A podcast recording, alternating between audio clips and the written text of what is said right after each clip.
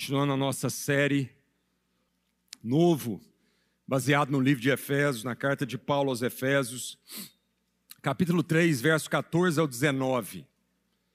Eu vou ler na tradução revista e atualizada, da Almeida Revista Atualizada. Por esta causa, me ponho de joelhos diante do Pai, de quem tomo o nome toda a família tanto no céu como sobre a terra, para que, segundo a riqueza da sua glória, vos conceda que sejais fortalecidos com poder, mediante o seu espírito no homem interior. E assim habite Cristo no vosso coração pela fé, estando vós arraigados e alicerçados em amor, a fim de poderdes compreender com todos os santos qual é a largura, o comprimento, a altura e a profundidade, e conhecer o amor de Cristo, que excede todo entendimento, para que sejais tomados de toda a plenitude de Deus. Pai, muito obrigado pela riqueza desse texto, Senhor. Muito obrigado, Senhor, por essa oração gloriosa, bendita, tão rica, tão profunda. Fala ao nosso coração, Senhor, nessa manhã. Leva-nos, ó Deus, ao cume, ao pico daquilo que é a revelação do Senhor para as nossas vidas, Senhor.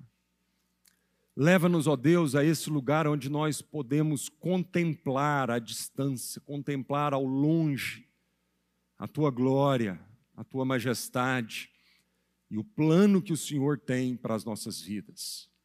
A minha oração, Senhor, nessa manhã é que o Senhor nos arrebata ao topo de uma montanha, que o Senhor nos tire de um olhar míope, de um olhar apenas curto, apenas olhando as circunstâncias ao nosso redor.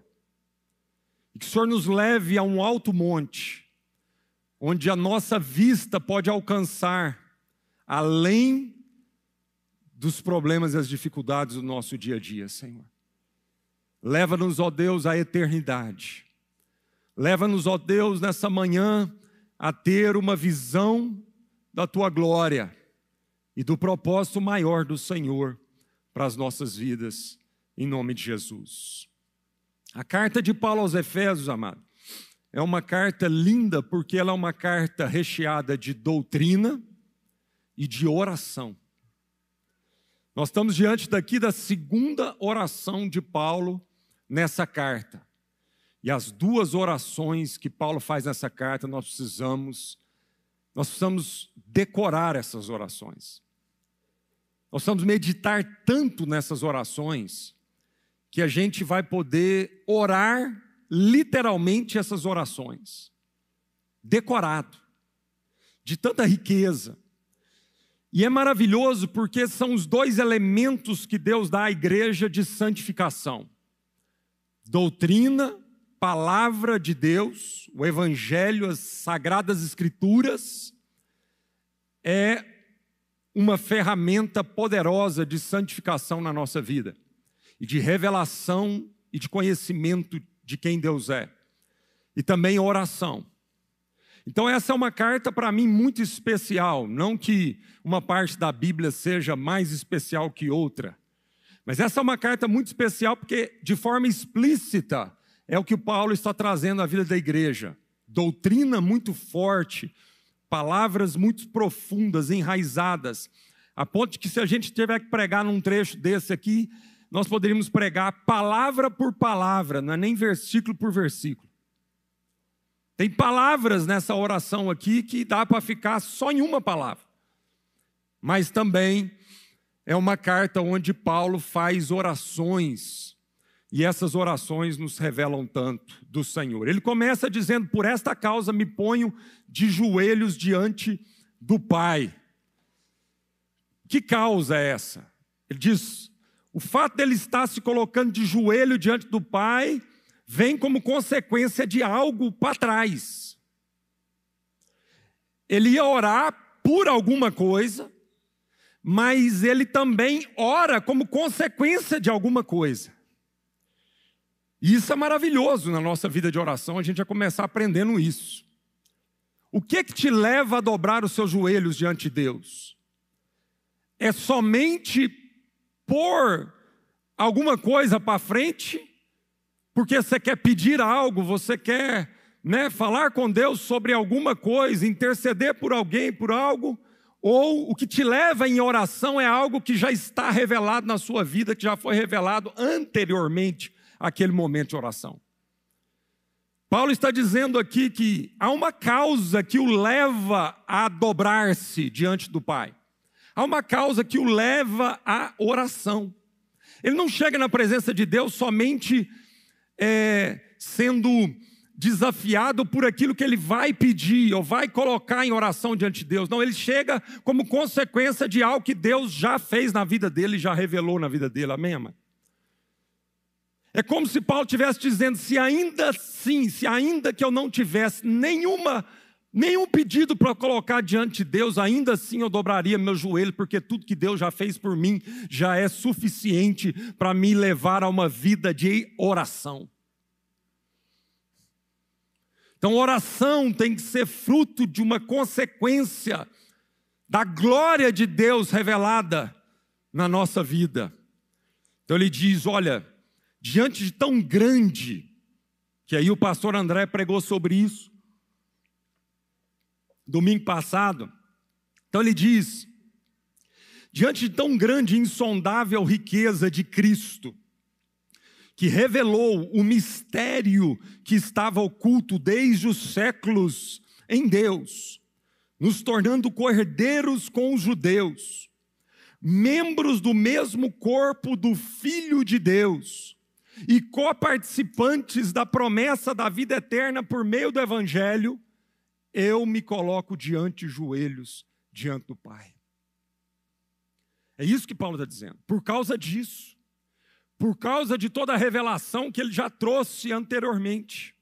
Então, a reação de Paulo diante de tamanha riqueza, diante da insondável riqueza de Cristo, que ele diz alguns versículos atrás sobre isso, a reação de Paulo é uma postura que revela uma atitude de reverência. São os joelhos da gratidão, são os joelhos da rendição e são os joelhos da humildade. Não é uma mera formalidade impessoal a sua oração. Porque ele não só se ajoelha diante de Deus, mas ele diz que ele se ajoelha diante do Pai, de quem toda a família nos céus e na terra recebe o nome.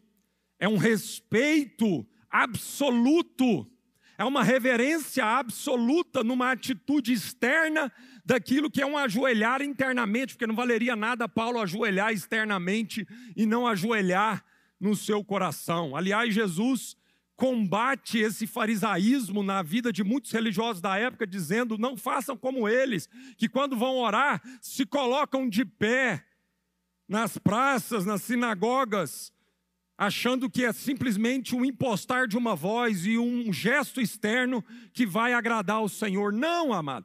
Antes de ajoelhar externamente ou se colocar de pé externamente, é preciso que haja uma atitude interna, um, uma consciência da reverência, do respeito diante do glorioso e do majestoso.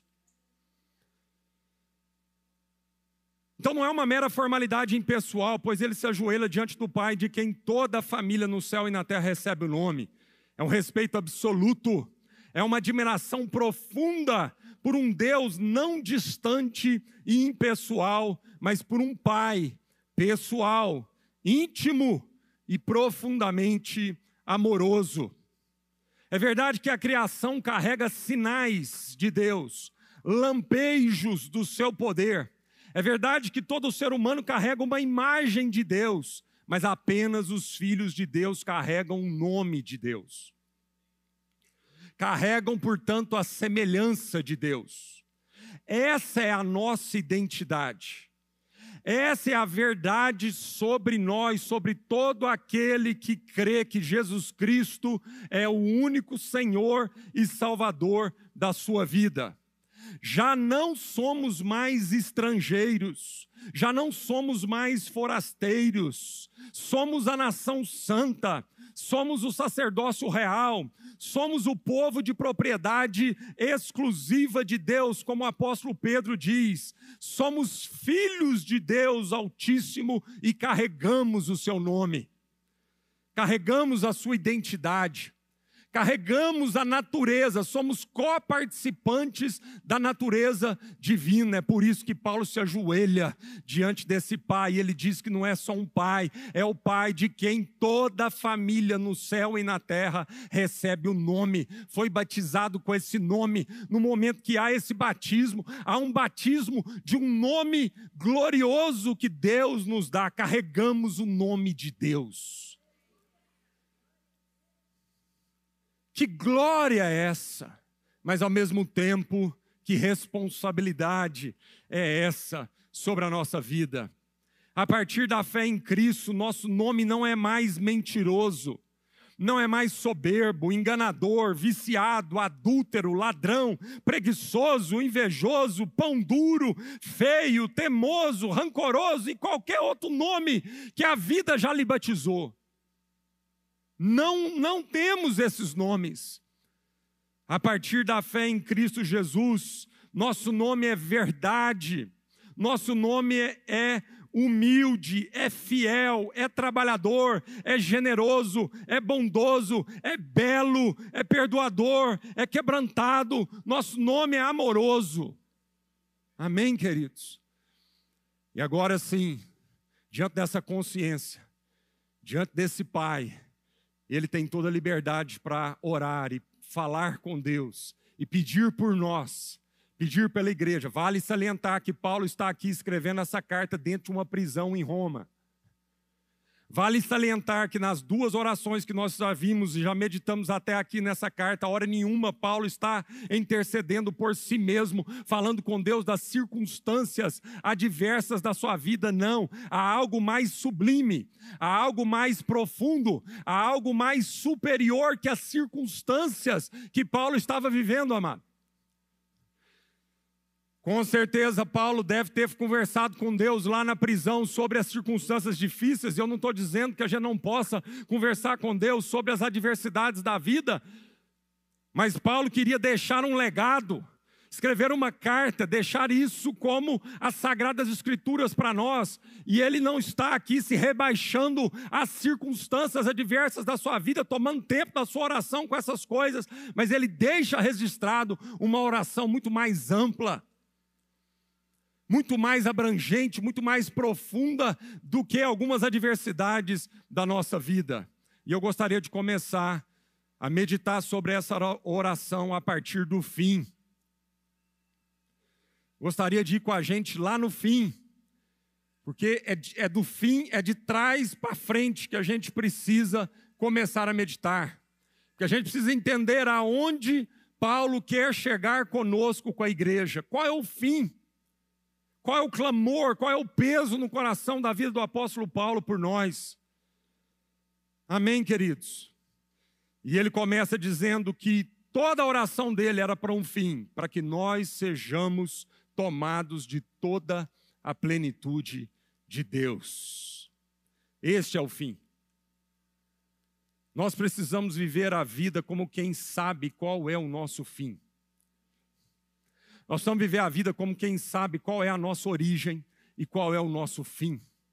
Nós precisamos deixar com que Deus nos tire da tenda dos nossos problemas mais imediatos, dos nossos apetites mais básicos e instintivos, Deus nos tire, como ele fez com Abraão, chamando Abraão para fora da tenda dos seus problemas, levando Abraão para um lugar onde ele podia contemplar a grandeza, o céu. E ele diz: Abraão, olha para o céu, desfoca das suas, entendeu? Das suas pecuinhas, dos seus problemas ali, triviais do dia a dia, desfoca disso, porque a vida que Deus tem para você, ela é mais ampla. Deus não menospreza as coisas pequenas, mas ela é muito mais ampla.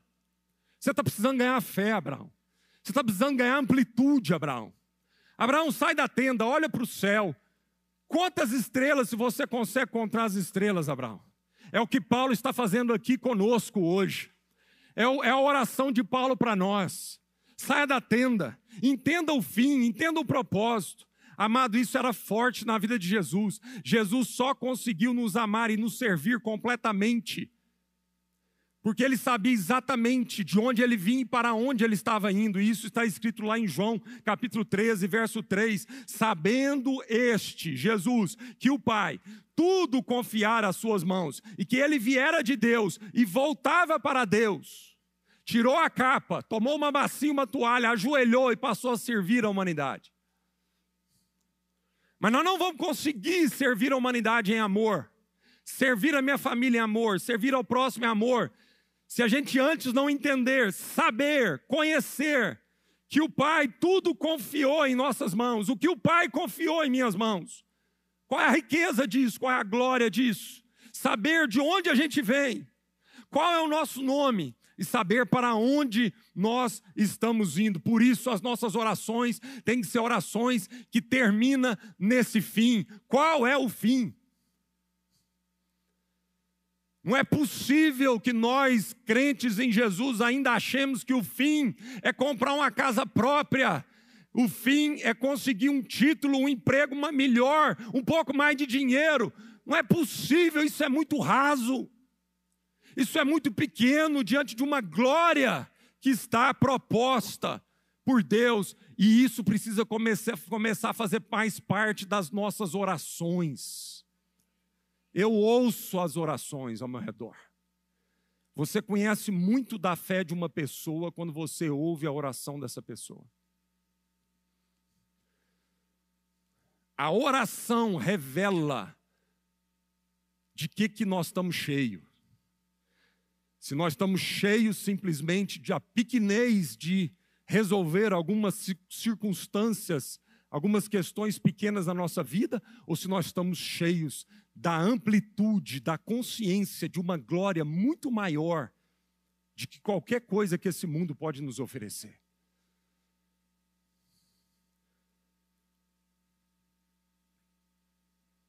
E essa é a segunda oração do apóstolo Paulo. E nas duas orações em Efésios, ele termina com o mesmo propósito. Na primeira oração, no capítulo 1, verso 17, nós já meditamos sobre isso. Ele diz: Ora para que o Deus de nosso Senhor Jesus Cristo, o Pai da glória, vos conceda espírito, sabedoria e revelação no pleno conhecimento dEle. O pleno conhecimento de Deus. E Paulo novamente aqui termina a oração. Esse é o objetivo dele, para que todos cheguemos à plenitude do conhecimento de Deus. Amém? Mas ele começa, ele então vai dizer desse propósito. O fim é sermos tomados completamente por Deus e de Deus. Não existe outro propósito maior na vida do que sermos plenos e cheios de Deus. João 17,3, Jesus define eternidade, não como uma medida de tempo, como muitos da gente, por isso que a gente não entende eternidade que a gente acha que é uma medida de tempo. E não é. Eternidade é uma medida de plenitude de Deus. Eternidade é uma medida de conhecimento de Deus. E a vida eterna é essa: que te conheçam a Ti, o único Deus verdadeiro, e a Jesus Cristo, a quem enviaste. E na oração sacerdotal de Jesus, em João 17, 26, eu lhes fiz conhecer o teu nome, e ainda o farei conhecer, a fim de que o amor com que me amaste esteja neles e eu neles esteja. Esse é o fim. Por que, que Paulo faz essa oração? Porque ele, ele sabe que o Mestre fez essa oração. O fim é conhecer a Deus. E Jesus diz: Eu revelei o Pai para vocês. Eu fiz eles conhecer o teu nome e ainda farei-os conhecer o teu nome, para que o amor com que o Senhor me amou esteja neles e eu neles esteja. O objetivo do apóstolo é levar pessoas comuns, como nós, simples, talvez escravos, como a maioria daqueles efésios, ao pico mais alto, ao nível mais elevado da experiência cristã e daquilo que é possível aos homens e mulheres do presente mundo. Não é uma oração para que Deus se rebaixe aos meus caprichos externos, mas sim uma oração que eleva o homem interior à plenitude de um Deus que é puro amor e poder. E aí Paulo diz: Oro para que, segundo a riqueza da sua glória, vos conceda que sejais fortalecidos com poder, mediante o seu espírito no homem interior. Então, Paulo começa focando no homem interior, ele não ora pelo homem exterior. Paulo sabe que tem que, que quem tem que estar forte, revigorado, é o homem interior, é o nosso espírito. Por isso não desanimamos, pelo contrário, mesmo que o nosso homem exterior se corrompa, contudo, o nosso homem interior se renova de dia em dia. O foco do apóstolo Paulo é o homem interior. Não são as rugas, não é o cabelo, não são os apetites da carne, nada disso. Ele foca no homem interior. Ele sabe que se o homem interior estiver forte, o homem exterior vai se sujeitar ao espírito, ao homem interior. Ele sabe que é do coração que brotam as fontes de vida. Ele sabe que não é do homem exterior. Ele sabe que o que contamina um homem não é o que entra, é o que sai, porque é do coração que sai. É ali que ele precisa concentrar os seus esforços. É ali que a oração tem que ser profunda. É ali que ele tem que concentrar tempo de oração no homem interior. Sobre tudo que se deve guardar, guarda o coração, porque dele procedem as fontes de vida. Diz Provérbios 4, 23. Ele sabe da luta entre o homem interior e o homem exterior. Romanos 7, 22. Porque no tocante ao homem interior, tenho prazer na lei de Deus. Mas vejo nos meus membros outra lei que, guerreando contra a lei da minha mente, me faz prisioneiro da lei do pecado que está nos meus membros. Paulo sabe dessa luta entre o homem interior e o homem exterior.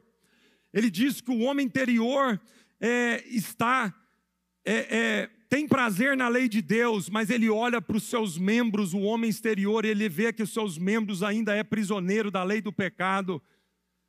Então ele ora para fortalecer o homem interior. Portanto, ele começa clamando pelo homem interior, pois é ali que Deus precisa purificar e fortalecer. Atenção, o foco da oração do apóstolo Paulo é no homem interior e não no exterior. O quanto de nossas orações gira em torno das necessidades. Quanto das nossas orações tem girado em torno dos apetites e das superficialidades do homem exterior. O quanto gira em torno do livramento de circunstâncias adversas, da cura de uma doença física, de orações gerais pedindo as bênçãos de Deus. Nada disso está necessariamente errada. Nós temos a liberdade de conversar com Deus sobre cura física, sobre circunstâncias exteriores. Mas a minha pergunta hoje para nós é: o quanto disso tem tomado das nossas orações? E às vezes eu percebo que está desbalanceado.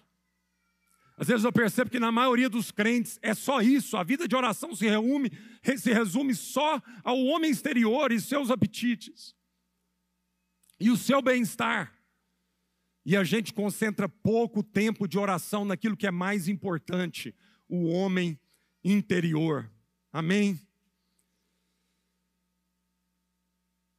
Versículo 17: Assim habite Cristo no vosso coração pela fé, estando vós arraigados e alicerçados em amor. A oração não é apenas para uma visita de Jesus, mas para que Cristo habite no homem interior. E dessa forma, estarmos arraigados e fundados em amor. Deus precisa habitar em nosso coração. A proposta de Jesus nunca foi ele visitar o nosso coração de domingo em domingo, ou alguns dias, alguns momentos da nossa vida. Mas a proposta de Jesus sempre foi habitar em nosso coração. Em Apocalipse, ele diz isso para uma igreja, uma igreja que já tinha entregado sua vida para Jesus, mas que mesmo assim deixava Jesus do lado de fora. E aí em Apocalipse 3,20 ele diz: Eis que estou à porta e bato. Se alguém ouvir e abrir, eu entrarei, cearei com ele e ele comigo. Esse é o desejo de Jesus para nós. Deus não quer apenas te visitar em alguns momentos de dificuldades circunstanciais na sua vida. Deus quer habitar no seu coração. É preciso levarmos o Senhor para o nosso dia a dia. É preciso levarmos o Senhor de segunda a segunda. É preciso vivermos com Deus uma vida verdadeira 24 horas por dia. Ele precisa estar junto conosco. Ele quer habitar em nosso coração e não apenas ser um visitante. E se ele habitar em nosso coração, a palavra de Deus diz então que nós seremos arraigados e fundados em amor. E Paulo está usando aqui duas metáforas riquíssimas, que daria para a gente ficar aqui só nessas metáforas. Ele usa a metáfora primeiro de uma planta enraizada, e usa a metáfora de um prédio sobre uma fundação bem sólida. Enraizados em amor. Toda matéria-prima para produzirmos frutos precisa vir do amor. Toda matéria-prima para as nossas obras, para tudo aquilo que a gente vai empreender na vida, tudo aquilo que a gente vai frutificar na vida, tudo aquilo que a gente vai realizar na vida, toda matéria-prima precisa vir do amor. É o que Paulo está dizendo. Temos que estar enraizado no amor. Toda motivação de Deus é o amor. Deus está enraizado em amor. Toda ação de Deus, o motivo que leva Deus a agir em toda e qualquer situação, é o amor. Todos os planos de Deus para a sua vida nasceram do amor puro de Deus por nós. Nunca duvide dos planos de Deus para a sua vida. Por mais que naquele momento é, seja talvez uma correção, uma disciplina, a disciplina nasceu do amor. É justamente porque Ele te ama que Ele está te disciplinando, que Ele está te corrigindo. Porque se Ele não te amasse, Ele te largaria a você viver da sua maneira vil de viver. Porque Deus amou o mundo de tal maneira que enviou o seu Filho. A raiz é no amor. A maior obra de Deus no universo, que foi a oferta do filho dele, a entrega do filho dele, a maior obra de Deus no universo, a mais poderosa obra de Deus no universo, porque Deus te amou, ele realizou essa obra. Porque Deus amou o mundo de tal maneira que deu o seu filho para que todo aquele que nele crê não morra, mas tenha a vida eterna. O cristão não é alguém que está realizando um trabalho ou que está empenhado em cumprir um dever. É alguém que está arraigado em amor e suas ações partem desse amor. Deus não tem te chamado para você fazer uma obra simplesmente, cumprir um bom dever. Deus está te chamando para que, enraizado em amor, você dê frutos. Frutos para a eternidade. Frutos que permanecerão. Então não é simplesmente, amada, a vida cristã não é simplesmente obedecer a leis. A vida cristã é obedecer a lei porque ama. E a Bíblia diz que todo aquele que ama a Deus obedece os seus mandamentos. Enraizados em amor. Outra figura que Paulo usa é fundados. Nossa vida tem sido construída sobre a fundação do amor. O amor nunca falha. 1 Coríntios 13, 8 diz que o amor nunca falha. Outra versão diz: o amor nunca acaba. Estamos seguros, como um prédio em cima de uma fundação de, sólida de rocha. Estamos seguros, estáveis por causa da firmeza do amor. A Bíblia diz que o muito saber incha, mas o amor constrói. O amor edifica.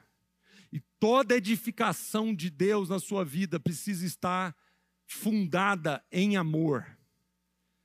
Toda a obra de Deus na sua vida tem que estar fundada em amor. O único solo seguro na nossa vida, presta atenção nisso. O único solo seguro na nossa vida é o amor. pois ele é absoluto. Todas as outras coisas vão passar, até mesmo as profecias vão passar. A fé vai passar. Todos os outros dons espirituais vão passar. Por isso, quando Paulo está escrevendo aos Coríntios, capítulo 12, falando dos dons, entre o 12 e o 14, onde ele está falando de dons espirituais, ele faz um parêntese muito precioso e muito importante. Ele diz, no final do 12, ele diz: Agora, falei dos dons e falei do tanto que nós precisamos procurar os dons espirituais e tanto que os dons espirituais são importantes na vida da igreja. Mas agora, passo a mostrar-vos um caminho sobremodo excelente, ainda que eu fale a língua dos anjos e dos homens. Se não tiver amor, eu serei como um sino que retorna, só barulho. Ainda que eu tenha o dom de profetizar, o dom de conhecimento, o dom da ciência, o dom da fé, a transportar um monte daqui para ali, se não tiver o amor de nada. Ainda que eu tenha um altruísmo de dar a minha vida, ainda que eu tenha um altruísmo de ser queimado, se isso não for enraizado e fundado em amor, não vale nada fala da nossa vaidade. Fala de um grau extremo do que, que um ser humano pode fazer por sua vaidade e sua arrogância. Nós podemos até ser queimados pela vaidade e achar que estamos morrendo por amor. Precisamos sondar o nosso coração. Precisamos orar sobre isso. Precisamos pedir a Deus, Senhor, eu quero viver enraizado e fundado em amor, a fim de poderdes compreender, verso 18, 19, com todos os santos, qual é a largura, o comprimento, a altura e a profundidade, e conhecer o amor de Cristo que excede todo entendimento, uma vez fundados, enraizados em amor, uma vez toda a nossa motivação de tudo que fizermos na vida é o amor, Agora, nós podemos perfeitamente compreender com todos os santos. E esse verbo compreender no original é um verbo que fala de agarrar mentalmente.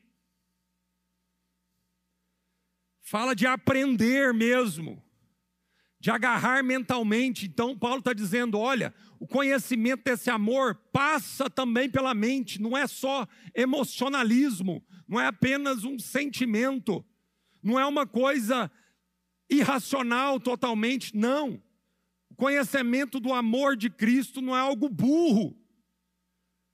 Paulo está dizendo, a fim de poder descompreender, agarrar mentalmente com todos os santos, isso é para todos os santos. Isso não é para o mais ungido, para o especial, para o pastor. Isso é algo que Paulo está pedindo para todos os santos. E nós só vamos viver isso com a consciência de que é com todos os santos. Por isso você é muito importante para a minha vida. Por isso, por mais que a gente julgue o irmão pequeno, insignificante, Paulo está dizendo que sem Ele, nós não vamos chegar a esse lugar de plenitude de Deus. Ah, irmãos, isso é lindo. Isso é lindo porque isso nos ajuda a olhar um para o outro e valorizar a vida do outro, e valorizar o dom de Deus na vida do outro, valorizar tudo aquilo que Deus já depositou na vida do outro. Por mais que a gente no nosso mundo evangélico julgue pelas aparências de quem é mais ungido e de quem é menos ungido é com todos os santos. Nós não vamos atingir a plenitude em Deus se nós desprezarmos o irmão ou julgarmos o outro irmão. É com todos os santos. Por isso a comunhão tem um valor imprescindível no nosso meio porque é na comunhão, no exercício desse amor, na muita paciência, e não buscar os seus próprios interesses, e honrar a vida do irmão, e não menosprezar, não julgar o irmão, que nós vamos, vai sendo desvendado diante de nós o amor de Cristo Jesus. E aí Paulo usa uma figura de novo, relacionada talvez com construção, com prédio, e ele fala compreender o comprimento, a altura, a profundidade, e a largura. O que, que é isso? E aqui tem várias coisas que nós podemos, se ele está dizendo compreender com a mente, ele está usando uma figura justamente para nos estimularmos a, ao raciocínio, para nos estimularmos. É uma figura, é uma parábola para nos estimularmos a ir a fundo no conhecimento desse amor. A buscarmos o que significa essa largura, esse comprimento, essa altura essa profundidade, a mergulharmos nessas dimensões do amor de Cristo. É algo multidimensional. Nós não podemos ter preguiça de debruçar na palavra de Deus, de compreender esse amor. Nós não podemos ter preguiça de meditar nas Escrituras, de buscar esse conhecimento mediante a revelação do Espírito Santo.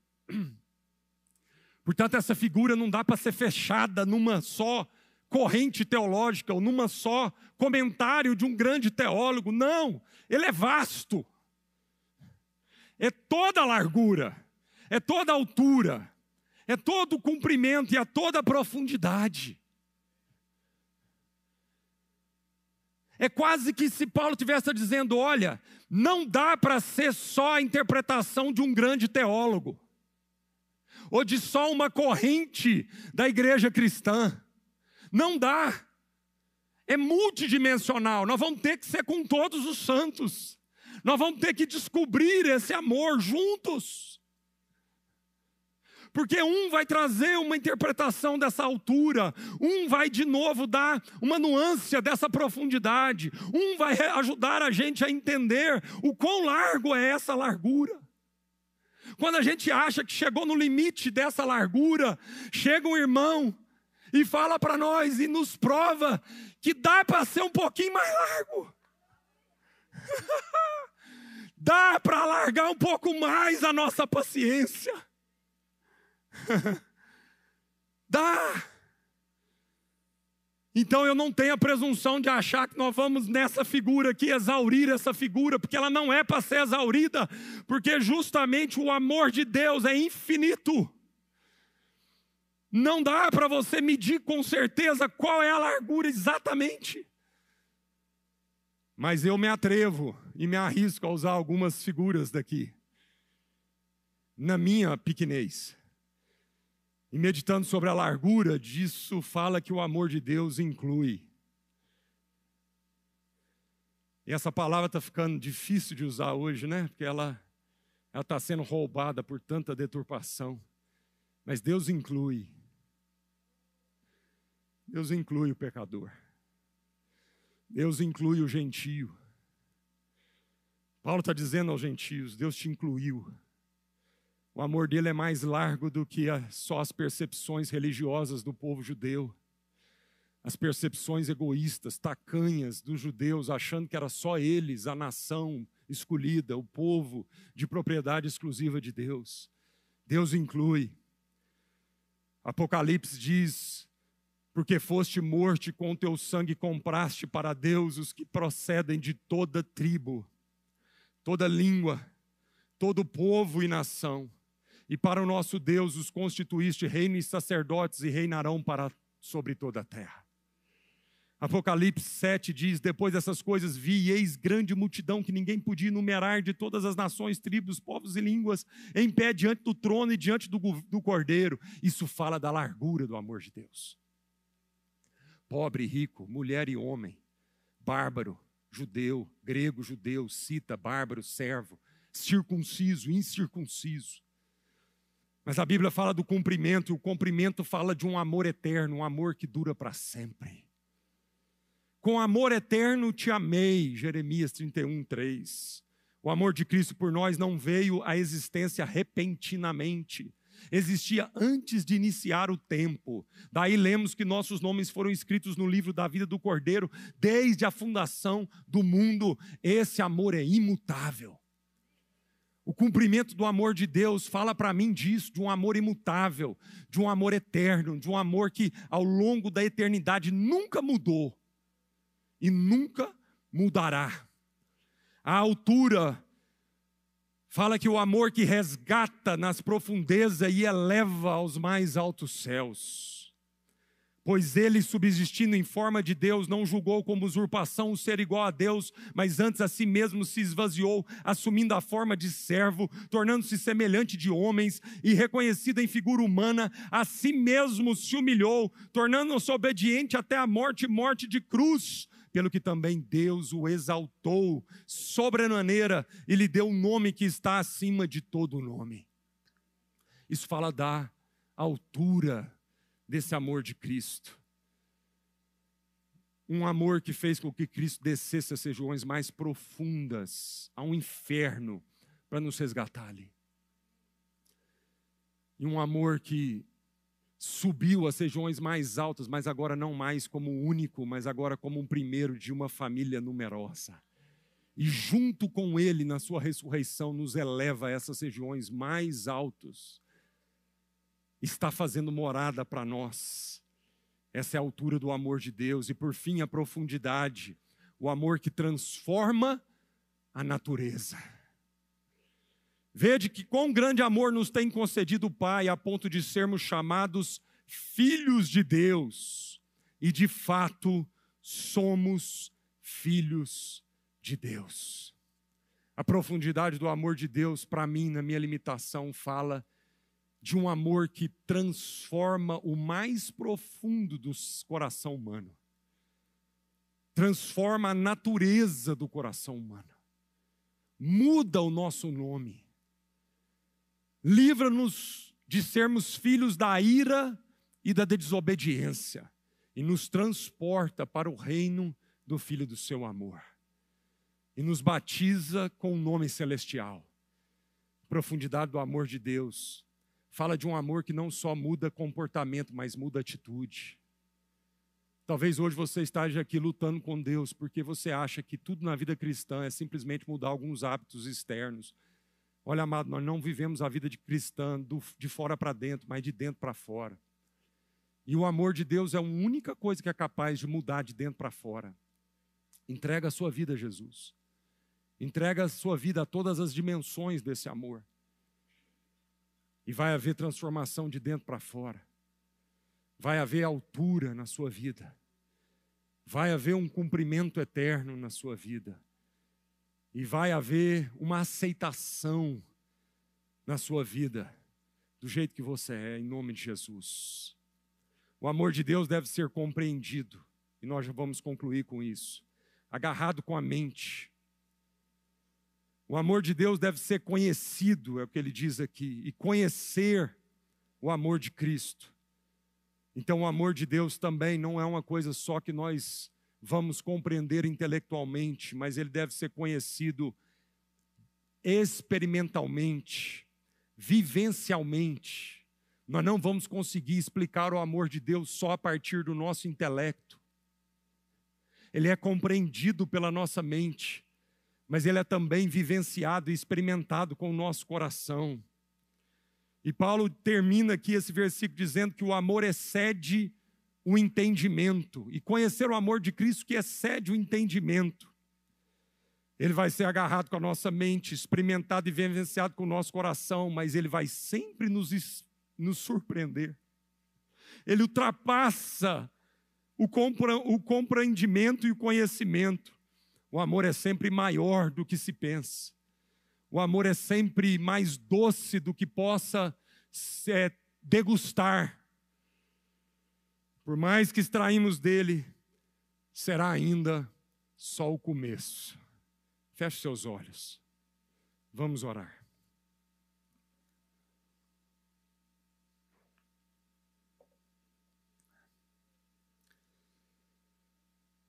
Por essa causa me ponho de joelhos diante do Pai, de quem toma o nome toda a família nos céus e na terra. Oro para que, segundo a riqueza da sua glória, sejais fortalecidos, mediante o seu espírito, com poder, no homem interior. E assim, habite Cristo em vosso coração. estando vós arraigados e fundados em amor, a fim de poderes compreender com todos os santos qual é a largura, o comprimento, a altura e a profundidade, e conhecer o amor de Cristo que excede todo entendimento, e dessa forma serem cheios de toda a plenitude de Deus. Leva-nos além, Senhor. Leva-nos nesse percurso. Leva-nos nesse percurso. Um ambiente do nosso espírito, do nosso homem interior sendo fortalecidos. Leva-nos nessa jornada, Senhor, de cada vez mais o motivo da nossa vida seja o amor. Leva-nos, Senhor, às dimensões do teu amor, por mais que já conhecemos e experimentamos o teu amor, ainda há infinitamente mais para a gente sermos surpreendidos pelo teu amor, Senhor. Viver a plenitude de Deus é viver esse amor de Cristo que excede todo entendimento, é mergulhar nessas dimensões, é abrir mão, Senhor, das nossas, da pequenez, das nossas picuinhas, e mergulharmos em todas essas dimensões do Teu amor, Senhor, em nome de Jesus. Vamos em paz, que Deus nos abençoe.